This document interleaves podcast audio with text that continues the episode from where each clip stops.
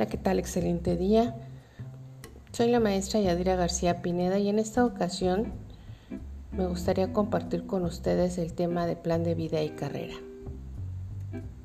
Todos en la vida tenemos propósitos, tenemos metas en diferentes ámbitos. En esta ocasión ese propósito es importante saber si lo tenemos definido, ¿sí? O simplemente hemos dejado este barco a la deriva.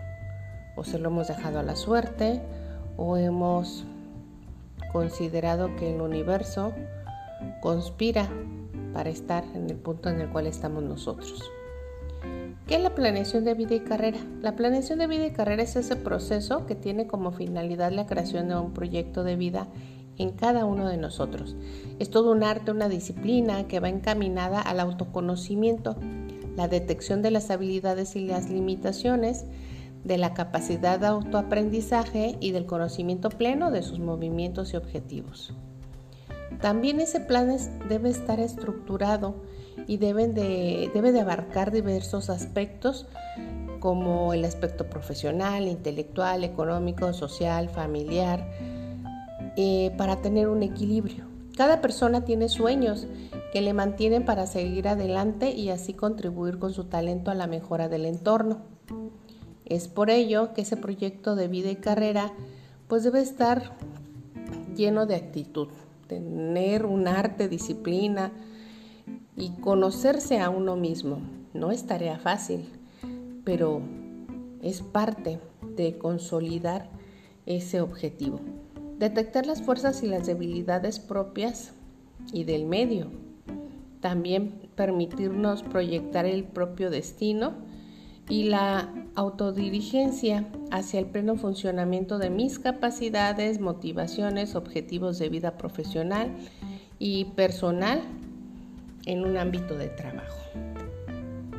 Esta planeación enfrenta un análisis y confrontación de los valores y creencias de las personas, ya que son inseparables de su desempeño. Existen algunos pasos para la elaboración de ese proyecto de vida y carrera. Como sugerencia, proponemos el analizar los antecedentes y el contexto al momento y comenzar por una incógnita.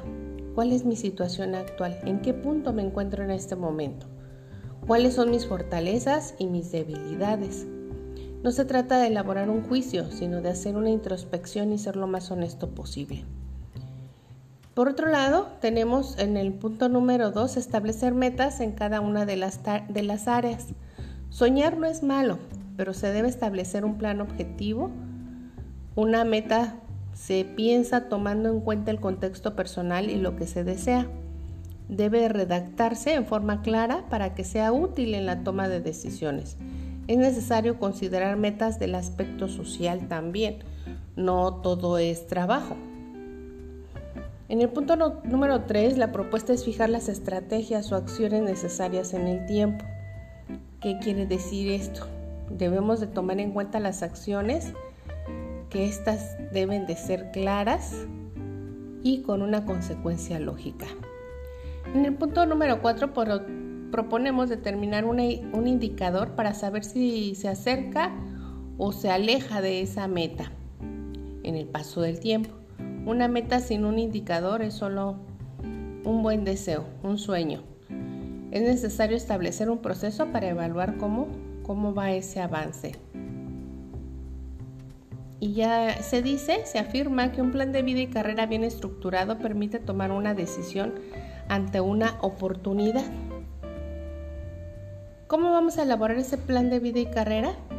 Bueno, pues antes de elaborarlo debemos de reflexionar sobre las metas mismas, sobre las áreas en las que se insertan esas metas y el objetivo, las acciones que debo tomar, el indicador que mide el avance, qué tipo de, indicador y de parámetros voy a utilizar para medir ese avance y las fechas, en qué momento debe de completar esos propósitos personales.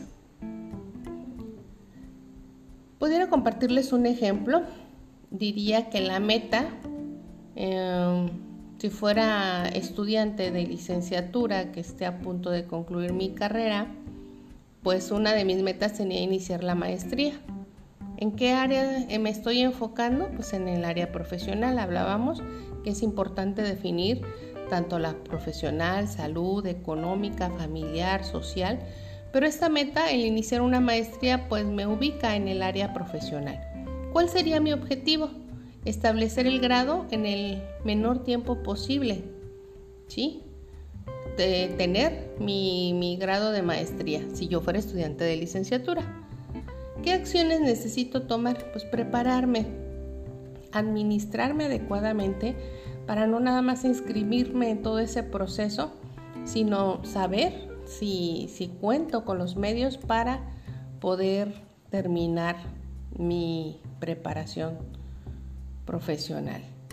También saber si ese financiamiento pues alguien más lo puede hacer. ¿Cuál sería mi indicador para este ejemplo? Una fecha. Haber iniciado en, en enero de este 2021 y mi fecha límite sería terminarla que será marzo del 2022, ¿por qué no? ¿Sí? Entonces, nos queda claro con este ejemplo la meta que utilizo, enfoco en qué área quiero, quiero realizarla, tengo muy presente cuál es el objetivo, cuáles son las acciones que debo de tomar, el indicador, es decir, este, cuándo, a partir de cuándo voy a empezar a, a plasmar, a concretar y a avanzar en ese sueño o en esa idea y para cuándo debe de estar realizada. Invertir tiempo y arriesgarse en planear la vida profesional y personal sirve para tomar decisiones mejores y más efectivas que si lo dejamos nada más a la deriva. Entonces ese proyecto de vida nos, nos implica adquirir un equilibrio entre lo familiar, lo financiero, la parte mental, intelectual, la salud, la parte física, social y esa parte también importante, el servicio a la comunidad, ¿sí? el servicio a los demás. ¿Y por qué no una parte altruista también? Entonces ese proyecto de vida, va a ser un proyecto integrador, que es lo que pretendemos, tener personas íntegras y con muchas, muchas eh, áreas fortalecidas. Hasta aquí mi participación. Muchísimas gracias.